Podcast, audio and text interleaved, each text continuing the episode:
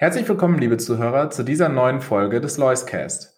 Wie immer haben wir spannende Themen und Gäste für Sie vorbereitet. Zunächst möchten wir Sie jedoch darauf hinweisen, dass die hier getätigten Aussagen individuelle Meinungen sind und keine Anlageberatung oder Empfehlung darstellen. Bitte beachten Sie hierzu auch unseren Disclaimer.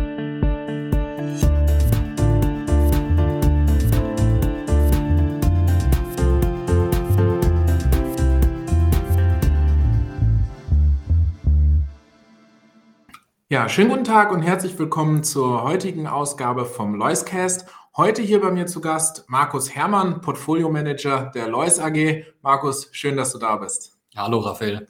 Markus, das Börsenumfeld, das bleibt herausfordernd. Du bist speziell in Europa und in Deutschland unterwegs und damit hast du einen ganz engen Einblick in die Themen, die uns hier gerade eben auch vor Ort durch den Krieg in der Ukraine und die ganzen damit verbundenen Effekte hinterher betreffen. Wie blickst du auf den letzten Monat zurück oder was sind jetzt auch deine Erwartungen im aktuellen Umfeld?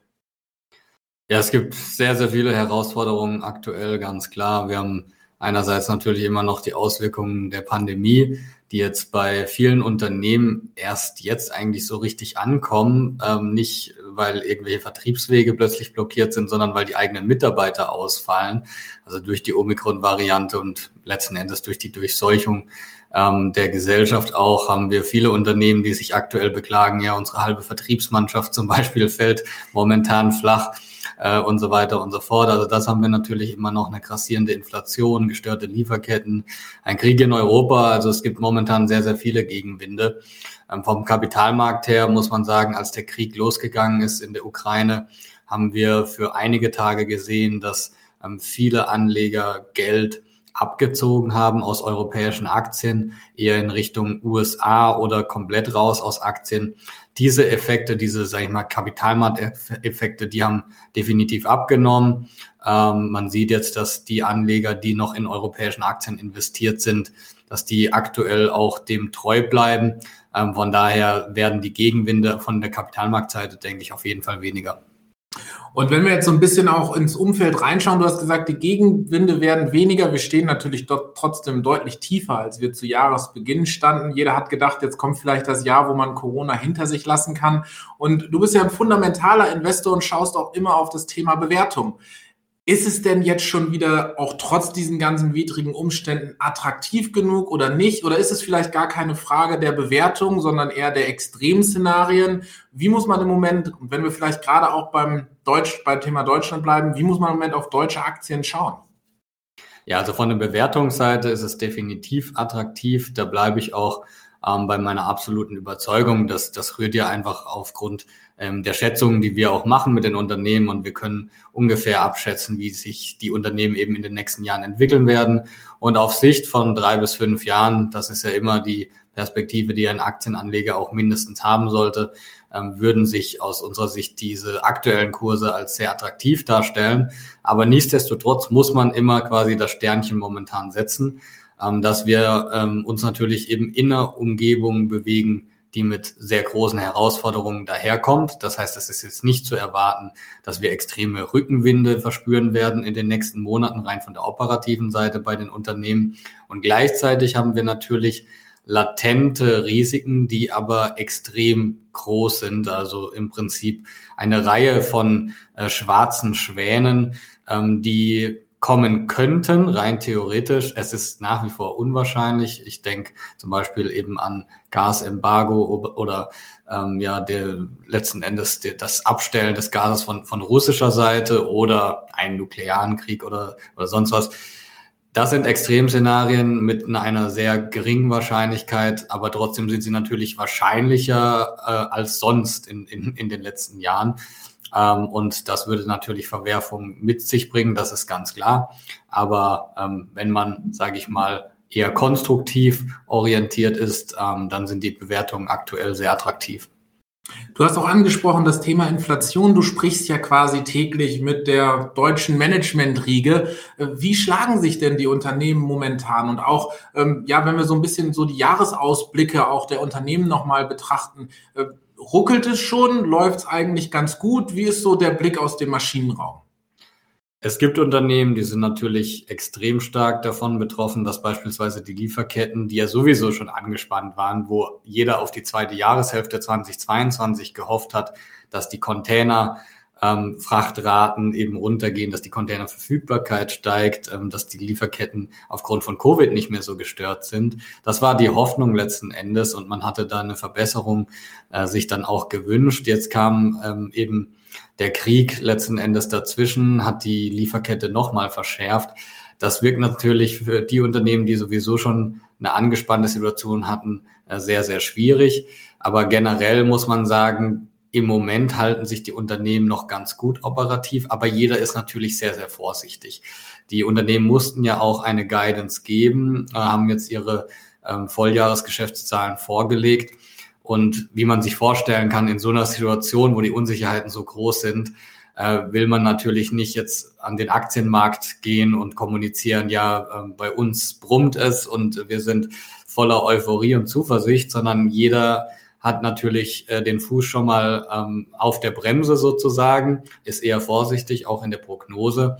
Und das hat dann hier und da auch zu Enttäuschungen geführt, ganz klar. Ähm, es kann natürlich aber auch sein, dass sich diese übervorsichtigen Prognosen dann ähm, doch nicht realisieren werden. Ich habe mit vielen Unternehmen gesprochen, die gesagt haben, ja, auf Basis dessen, was wir aktuell sehen, äh, müssten wir unsere Prognose übertreffen. Aber wir wollen jetzt keine falschen Erwartungen schüren, weil wir einfach vermeiden wollen, die Anleger dann zu enttäuschen, ähm, wenn sich diese Risiken dann tatsächlich materialisieren. Das schafft ja zumal ein wenig Hoffnung. Und ein anderes Thema, was vielleicht auch Hoffnung schafft, man sagt ja immer, in Krisen liegen auch Chancen zur Veränderung. Wenn man an Deutschland denkt, das war der kranke Mann Europa, dann gab es die Harzreform und dann gab's, waren wir dann doch irgendwann eher die Lokomotive. Der Kausalzusammenhang sei mal erstmal dahingestellt. Aber auch jetzt scheint es so, als wenn Europa sich oder auch Deutschland sich bei der Energiepolitik ja doch ähm, verpokert hat, beziehungsweise zu abhängig gemacht hat, weil einfach Szenarien eingetreten sind, mit denen so vorher keiner gerechnet hat, auch wenn vielleicht die ein oder andere Warnglocke schon da war. Nichtsdestotrotz gibt es ja auch Lösungen. Erneuerbare Energien werden immer günstiger, werden immer profitabler und Deutschland ist da ja auch durchaus einer der Vorreiter. Äh, mit dir möchte ich heute speziell nochmal darüber sprechen, wo du eben in diesem Trend auch Chancen erkennen kannst. Wir haben jetzt gerade aktuell heute unseren Wirtschaftsminister Herrn Habeck gehabt, der da nochmal groß äh, rausgegangen ist und gesagt hat, Mensch, jetzt wird hier alles beschleunigt, schneller ausgebaut.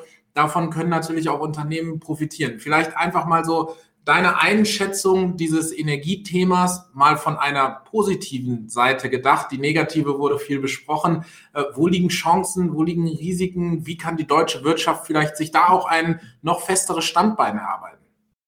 Ja, es ist genauso, wie du sagst. Es gibt ja fast immer zwei Seiten der Medaille. Also wenn es irgendwelche Veränderungen gibt im wirtschaftlichen Bereich, dann gibt es eine Seite, die verliert und eine andere, die gewinnt. Und in der aktuellen Situation ist es natürlich so, ähm, die europäische, zumindest die europäische Welt und eigentlich auch die ganze andere Welt will perspektivisch weg von den fossilen Brennstoffen, von Öl, Gas, Kohle. Das ist ganz klar. Das wird jetzt beschleunigt ähm, durch die Situation, wie wir sie aktuell haben. Ähm, man wollte das zwar bisher schon, aber nicht mit ja, äh, der kompletten Durchschlagskraft, nenne ich es mal. Und äh, wie du gerade richtig gesagt hast, ähm, Herr Habeck hat das ja jetzt mal in, in Wort gegossen, was über die letzten Jahre, äh, über die letzten äh, Wochen äh, schon andiskutiert wurde. Das heißt, die Windkraft soll ähm, extrem stark ausgebaut werden in Deutschland, aber natürlich auch europaweit. Ähm, Im Solarbereich gibt es ähm, extreme Investitionen. Auch der Bereich Wasserstoff, der ja ähm, einfach essentiell ist, wenn Deutschland wirklich unabhängig werden möchte ähm, von fossilen Brennstoffen, muss stark ausgebaut werden.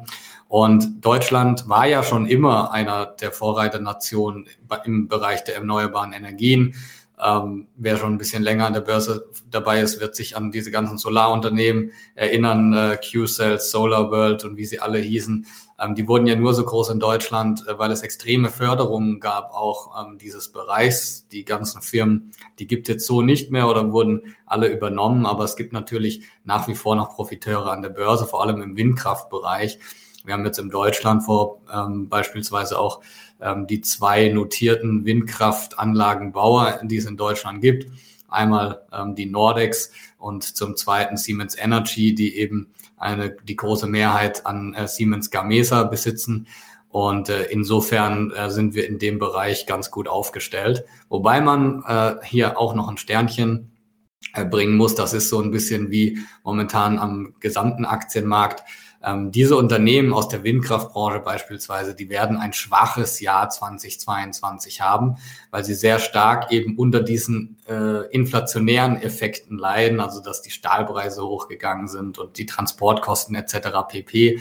Ähm, das konnten die ähm, noch nicht an die Kunden weitergeben. Das geschieht jetzt peu à peu. Das weiß aber der Aktienmarkt. Die Kurse sind stark zurückgekommen ähm, von den Unternehmen. Und worauf wir setzen, ist eben, dass wir zwar einerseits diese kurzfristige Schwäche haben, die im Moment auch noch auf den Kursen lastet, das ist klar. Aber für die nächsten Jahre ist natürlich zu erwarten, dass das Geschäft äh, mit der Windkraft ja extrem boomen wird. Und du hast es selber angesprochen, es war schon mal dieser Solartrend äh, hier in Deutschland, stark gefördert mit staatlichen Hilfen. Das ist dann aber alles hinterher vaporisiert worden, als die Hilfen zurückgingen. Wo ist jetzt der Unterschied? Und kannst du uns vielleicht mal so einen Einblick geben, auch in das Finanzwerk von einem der genannten Unternehmen? Äh, ist da diesmal mehr Substanz dahinter oder droht es auch hier wieder zu einer ja, Blasenbildung oder nicht nachhaltigen Geschäftsmodellen zu werden. Wenn dass der Trend an sich passt, da sind wir uns alle einig, passt auch das Geschäftsmodell und die Bewertung. Ja, also generell der Hauptunterschied äh, zu der Phase vor, sag ich mal, 15 Jahren, äh, als der Solarboom dann geherrscht hat, ähm, ist einfach, dass die Windkraft keine Subventionen mehr braucht. Ähm, Wind ist im Prinzip ähm, die günstigste äh, Option, um Energie zu schaffen. Ähm, Solar wird in den nächsten Jahren ein Stück weit günstiger werden als Wind. Ähm, aber da ist es natürlich schwer, große Kraftwerke zu bauen. Ähm, das heißt, Wind und Solar generell, darauf muss das Ganze äh, fußen. Und ähm, ja, das ist mittlerweile viel günstiger geworden als jetzt beispielsweise fossile Energien.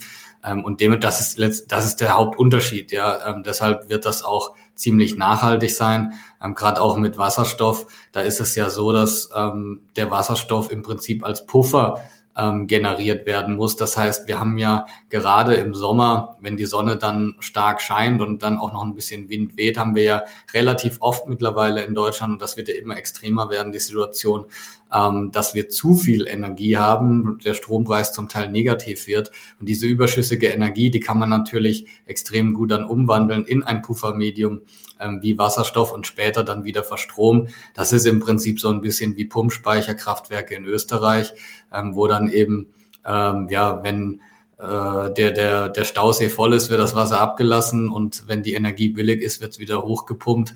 Ähm, und dann kann man eben in Zeiten von hohen Strompreisen, äh, kann man eben das äh, herunterlaufende Wasser wieder verstromen und andersrum. Und so wird es mit dem Wasserstoff dann eben ähnlich sein. Und auch dafür ähm, braucht man natürlich aber Windkraft, um äh, ja, diese erneuerbaren Energien voranzutreiben. Wenn wir uns das von der Größenordnung her anschauen, glaubst du, dass das ein Markt werden kann, der in Deutschland auch einen rela relativen Zugkraft oder eine, eine, relative Stärke gewinnen kann, sodass man wirklich sagen kann, Mensch, ja, hier können wir auch ordentlich Arbeitskräfte schaffen und das kann Deutschland voranbringen? Insgesamt für die deutsche Volkswirtschaft glaube ich nicht, dass das ein Riesenhebel sein wird ähm, weil selbst äh, europäische Unternehmen wie eine Nordex, deutsche Unternehmen, äh, die bauen mittlerweile massiv äh, Produktion auch in anderen Ländern aus, äh, wo man einfach billiger produzieren kann. Nordex beispielsweise in Indien relativ groß. Ähm, es ist einfach so, Deutschland äh, hat natürlich den Nachteil der hohen Energiekosten hier auch wieder. Ähm, die Arbeit ist relativ teuer und äh, natürlich stehen die Unternehmen auch in der Windkraft im internationalen Wettbewerb. Und ähm, das Positive jetzt mittlerweile ist, wir haben ein Oligopol. Ähm, eigentlich gibt es im westlichen Bereich äh, nur vier große Anbieter mit Nordex, Siemens Gamesa, General Electric und Vestas aus Dänemark. Ähm, und diese vier Anbieter, ähm, die treffen natürlich jetzt dann aber auf einen relativ gesunden Markt mit guter Nachfrage und müssen dann diszipliniert genug sein, um auch ähm, ja, attraktive Margen zu erzielen. Markus, du setzt also voll auf Windkraft. Ich finde es toll, dass wir auch in so schwierigen Zeiten immer wieder Themen identifizieren können, wo es nach vorne geht. Ich bedanke mich für das Interview und freue mich auf den nächsten Austausch. Sehr gerne.